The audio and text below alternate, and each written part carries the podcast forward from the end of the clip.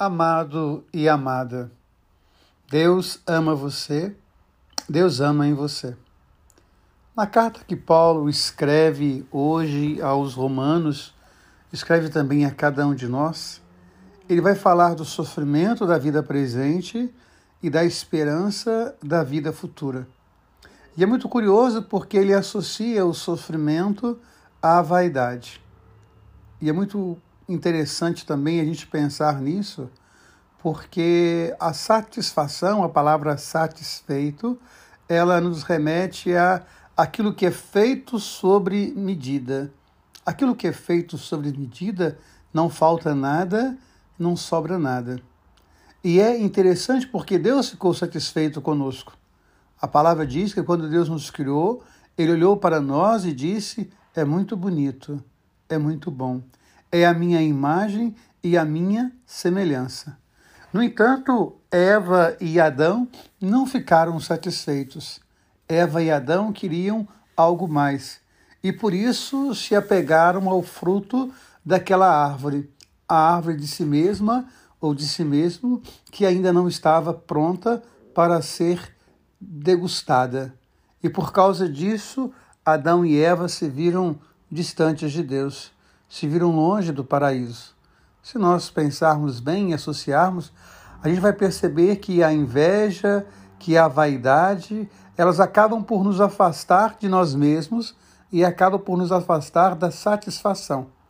Nós estamos sempre arrumando um jeito de modificar, modificar a nossa vida, querendo modificar as pessoas, porque de fato nós nunca estamos satisfeitos.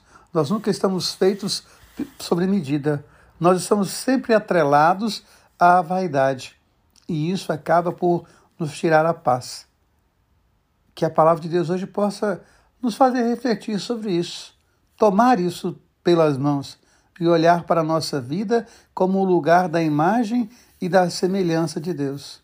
E Jesus vai dizer então que o reino de Deus é como uma semente, uma semente de mostarda, que é pequena, que é talvez insignificante, mas que se torna uma grande árvore que abriga as aves do céu. Se nós pensarmos na satisfação da nossa vida, se nós pensarmos no projeto de Deus para cada um de nós, e da mesma forma, segundo a parábola, o reino é como o fermento, que a mulher pega até escondido, porque o pão deveria ser um pão ázimo, um pão sem fermento. Mas ela coloca esse fermento, que também é tão pouco diante da quantidade de farinha, e de repente toda a massa fica levedada. O bolo cresce e fica macio.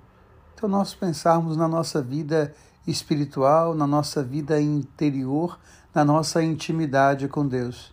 Estou fazendo aqui uma campanha contra as estéticas do mundo de hoje? Não, não é essa a intenção mas a gente pensar qual é o nosso lugar na sociedade enquanto imagem e semelhança de Deus.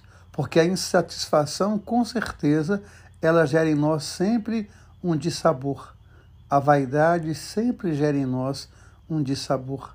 Que nós possamos, então, alimentar a nossa esperança, esse fermento que cresce dentro de nós, esse grão de mostarda que desabrocha dentro de nós, para que possamos ser fonte de alimento, fonte de vida, fonte de abrigo para aqueles que são nossos irmãos e nossas irmãs, como nós, imagem e semelhança de Deus. Porque Deus ama você, Deus ama em você. Amém.